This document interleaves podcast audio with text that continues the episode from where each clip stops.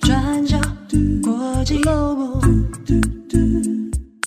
转角国际新闻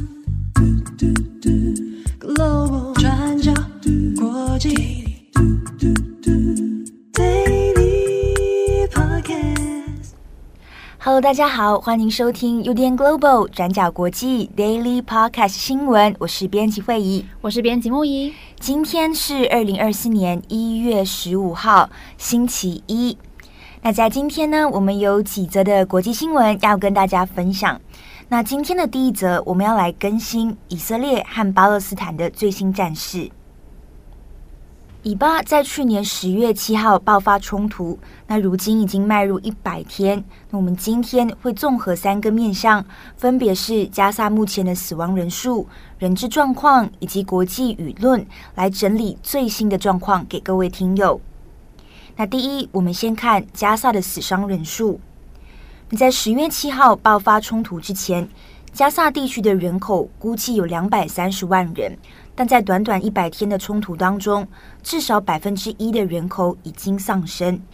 百分之一是什么概念呢？换算成数字，也就是约有两万四千人死亡。死亡人数当中，百分之七十是妇女和儿童。那此外，还有将近八千人处于失踪状态，推测应该是已经丧生在瓦砾堆下。而目前呢，受伤的人数也来到了六万多人。那空袭造成当地人严重烧伤，甚至有些是四肢粉碎。那估计约有一百名儿童失去一条腿或者是双腿。那现在随着以色列持续空袭，死伤人数估计会在增加。那现在呢，整个加萨也有一百九十万人流离失所。那加萨人口是我们上面提到的两百三十万人，所以一百九十万人也就代表百分之八十五的加萨人被迫逃离家园。那这些虽然是统计数字，但都是活生生的数字哦，代表每一位加萨人每一天都要想办法躲避攻击，那甚至每一天都会被迫面对自己的亲人、朋友、家人受伤。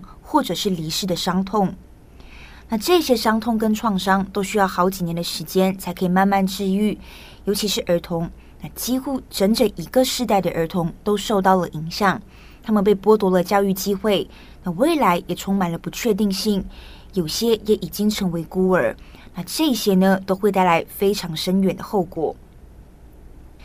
那另外，我们也要来看医院的状况。那医院也和我们之前提到的一样，不堪负荷。那目前加萨只剩下不到一半的医院可以正常运作，治疗的患者数量是医院设备数量所能负荷的三倍之多。那有些患者也被迫躺在地上接受治疗。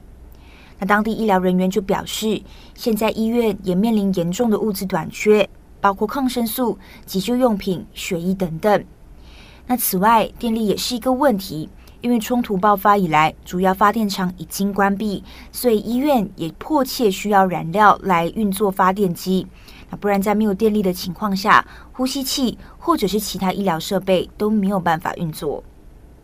那不仅仅是人受到最严重的影响，整个加萨地区现在也因为空袭被严重摧毁。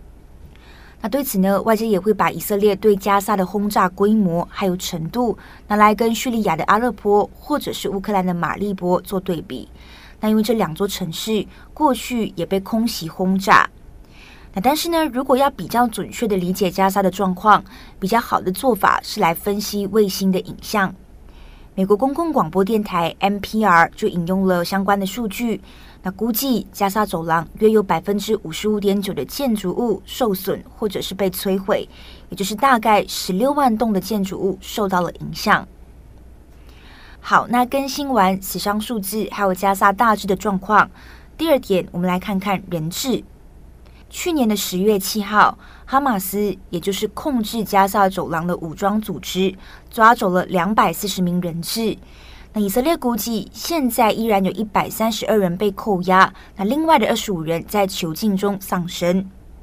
那也是在战事进入一百天的时候，哈马斯就发布了有关三名人质的影片。那路透社报道，这个影片并没有特别注明日期，只有短短的三十七秒。那最后呢，是以滚动的方式写着：“明天我们将告诉你们这些人质的命运。”那除了发布影片之外，根据哈马斯自己的说法，他说，因为以色列持续炮轰加萨，所以他们也和一些人质失去了联系。那怀疑这些人质也有可能已经被空袭所杀害。那此外，哈马斯也威胁他们会处决人质来报复以色列持续轰炸加萨走廊。那在以色列这一方面呢，他们是拒绝回应哈马斯，那认为这是哈马斯采取的心理战。那从双方爆发冲突以来，人质的家属其实也一直呼吁以色列总理纳坦雅胡停战，那避免伤害人质。那不过，纳坦雅胡的态度非常强硬，坚持要持续攻击。那指出以色列会采取预防措施，避免对人质造成伤害。那在刚过去的周末，纳坦雅胡也发表了演讲哦。那这个演讲呢，其实也非常的强硬，而且也具有挑衅的意味。纳坦雅胡就指出，以色列会持续对哈马斯发动战争，直到拿下胜利。任何人，包括国际法院，都无法阻止以色列。所以，接着我们进入第三点，来看看国际舆论。那事实上，以色列现在面临越来越多的国际压力，要求停战的声浪也越来越多。在进入一百天战事的这一天，各座城市也有示威游行。那这些城市包括华盛顿、伦敦、巴黎、罗马和米兰等等。那示威者聚集起来，那他们的诉求大致上可以分成两派哦。那第一派是要求哈马斯释放人质，那第二派是要求停火。那我们引用美联社简单整理一下这些城市的抗议状况。那在华盛顿，示威者也和半岛电视台驻加萨走廊的记者达杜赫连线。那达杜赫透过视讯跟人群对话，那指出自己的摄影师包括妻子。女儿、两个儿子和一个孙子都在以色列的空袭下丧生。达杜赫本人也在空袭中受伤。他呼吁全世界都必须关注加萨，因为现在发生的事情对手无寸铁的人民来说极为不正义。那来到伦敦，示威者就举着海报，上面写着“地狱一百天”。他呼吁哈马斯释放人质。那也是在这一场示威的前一天，那伦敦街头上其实也聚集了亲巴勒斯坦的支持者，那要求永久停火。那接着还有巴黎，示威者聚集在街上，举着印有人质面孔的标语，那上面写着“现在就把他们带回家”。最后在梵蒂冈，教宗方济各也在广场上告诉信徒，武器持续杀戮和破坏。呼吁人们不要忘记那些遭受残酷对待的人，特别是正在发生战争的乌克兰、巴勒斯坦和以色列。好，那么以上是以巴战事一百天的更新。好，那第一则新闻相对比较沉重一点，所以我们今天第二则要来转换一下心情，聊一个比较软性、轻松的题目。我们来看北欧国家丹麦，丹麦女王玛格丽特二世在位五十二年。那他在一月十四号，也就是他在位满五十二年的这一天，正式退位，并且由长子王储弗瑞德里克来继位。那玛格丽特二世今年是八十三岁，她在一九七二年的时候登基，是英国女王伊丽莎白二世在前年九月离世之后，在欧洲在位最久的君主，总共五十二年。好，那其实玛格丽特二世宣布退位的时间点，正好是在二零二三年十二月三十一号这一天，就在大家准备要跨年开开心心的时候，那他依照传统在电视转播当中对人民祝贺新年快乐，那接着就无预警的宣布退位，正式宣布王位即将传给自己的长子弗瑞德里克王储。那他也成为将近九百年以来第一位自愿卸下王位的丹麦君主。那当时他宣布的时候，也让全国相当震惊。我们知道，丹麦的政治体制是君主立宪制。那政府、议会都是由人民选出来的，拥有实权。不过，君主权威在丹麦也被认为在传统上是超越政党政治的。从国事访问到传统，还有国家庆典等等，都代表着丹麦。那至于玛格丽特二世，她在丹麦其实非常受到人民的爱戴。我们现在简单看一下玛格丽特二世的生平。玛格丽特二世在一九四零年四月十六号出生于哥本哈根。那当时是正逢第二次世界大战期间，也是德国纳粹入侵丹麦的一个星期之后，他在首都哥本哈根出生。那玛格丽特二世她其实是三个姐妹当中的长女。不过过去根据丹麦的继承法，女性是禁止继承王位的。是一直到一九五三年，丹麦意识到社会需要更加的现代化，所以经过全民公投之后，这项禁令才被解除。那玛格丽特二世，她也在一九七二年，她三十一岁的时候，她的父亲弗雷德里克氏离世之后，她继承了王位。那在他上任的那个年代，在丹麦大概只有百分之四十五的国民支持君主立宪制，而且大多数的人都认为君主在民主社会当中没有什么实质的作用。不过，玛格丽特二世他用自己的力量进行改革，把王室文化调整得更加的现代化。例如说，他也打破传统，允许他两名儿子跟所谓的平民来结婚。那如今，丹麦现在也是世界上算是相当受到广大国民欢迎的王室之一，也享有超过百分之八十的人民的支持。那玛格丽特二世她本人除了会丹麦语之外，也精通英语、法语、德语还有瑞典语。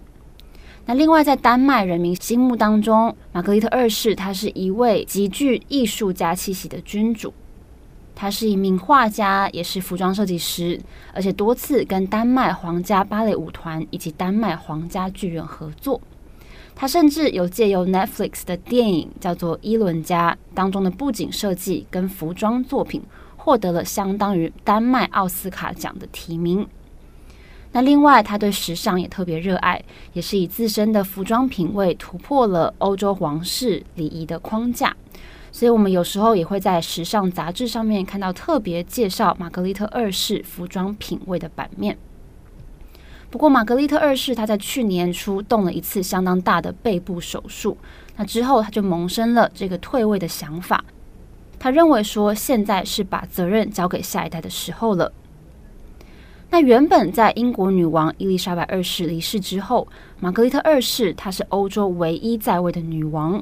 那现在像是比利时、荷兰、西班牙还有瑞典这四个国家都有所谓的王储妃，不过他们都还没有实际继承，所以也就是说，丹麦的玛格丽特二世她退位之后，现在全世界暂时没有女王在位。那丹麦的新国王弗瑞德里克十世，他在一月十四号这天正式继位。他穿着军装，然后跟全家人在克里斯蒂安堡王宫的阳台上宣布成为新国王。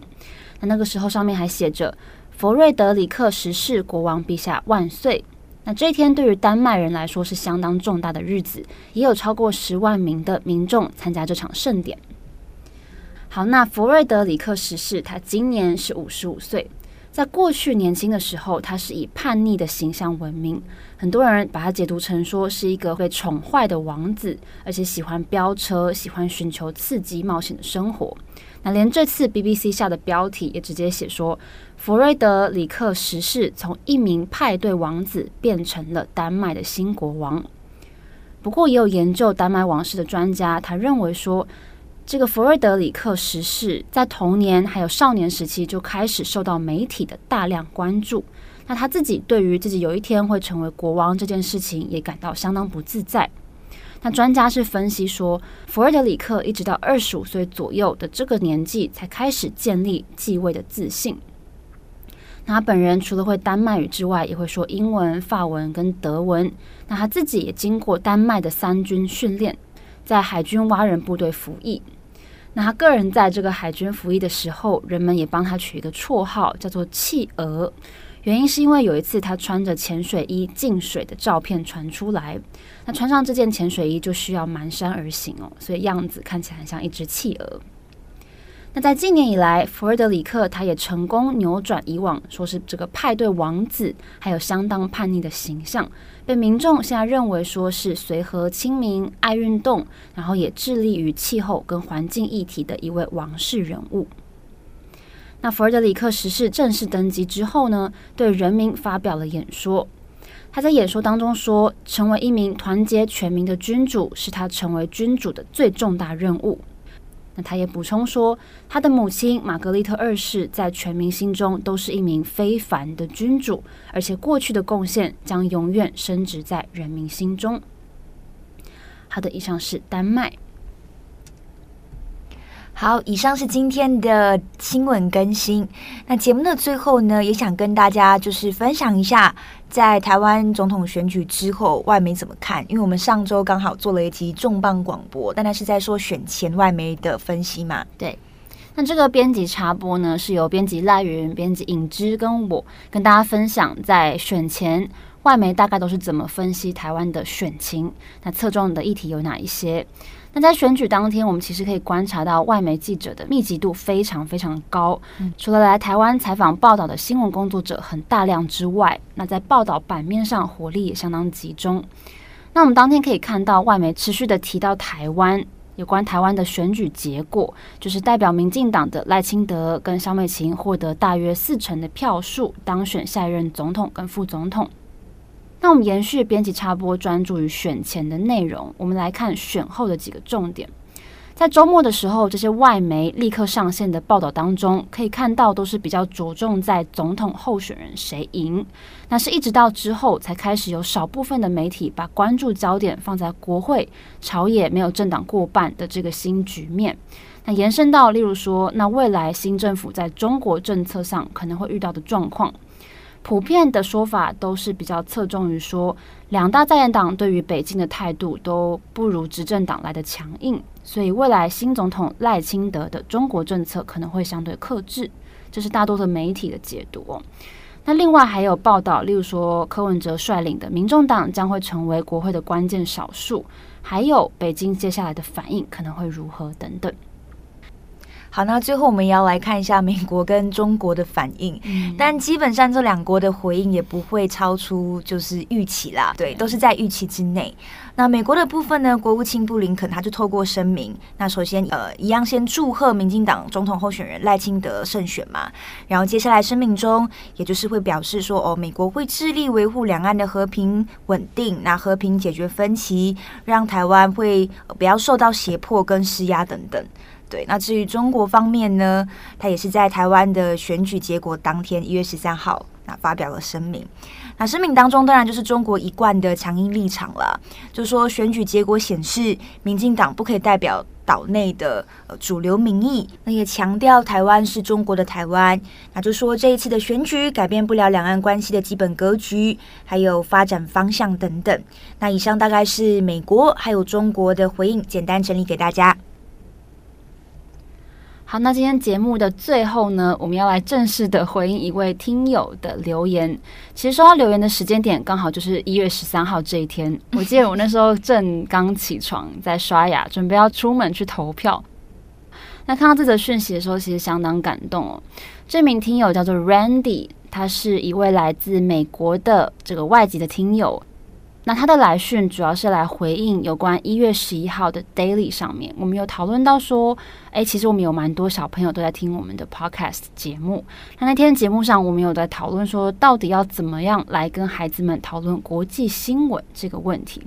那很有趣的是，Randy 就自己本身在美国的观察，他也跟我们做一些分享。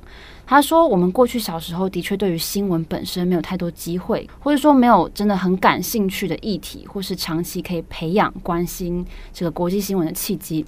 不过，他认为说，现在美国有越来越多的孩子会针对一些自己比较感兴趣的议题，像是环境议题啊，或是移民问题等等来关心。那 Randy 也有提到一个我觉得相当有趣的一个点，他说，在美国当地关注国内新闻的时候，可能会有一种现象，就是说，诶，问朋友说，你平常都是看哪一家的报纸，看哪一台的新闻，用这个方法来直接判断说你是支持什么样的政党。那 Randy 也有提出自己的想法，他说，当人们问这个问题的时候，他会说，啊、那我们应该要在这方面更有意识的，然后透过大量的阅读，才能更好的去关注议题的同时，又再去判断新闻跟时事的这个能力。所以也非常谢谢 Randy 在自己的朋友圈当中也来推广重要国际的新闻，特别是现在正在努力学中文的这些美国朋友们。那我们看了其实相当的感动，那也谢谢 Randy，你给我们持续努力的动力。谢谢 Randy，祝福大家都可以，你知道就是。轻也不能说轻松接受新闻啦，因为新闻它本来就是严肃的、复杂的、多面向的。要真的去理解跟自己不同的声音，我真的觉得是一件需要练习，它也是一个蛮困难的事情，而且它是一个很耗时的工作。对啊，对。好，那也欢迎大家持续把 转角国际 Daily Podcast 对推广出去，让大家就是多多接收一些呃国际新闻这样子。嗯好，以上就是今天的 Daily Podcast 新闻。我是编辑木仪，我是编辑会议，我们明天再见喽，拜拜，拜拜。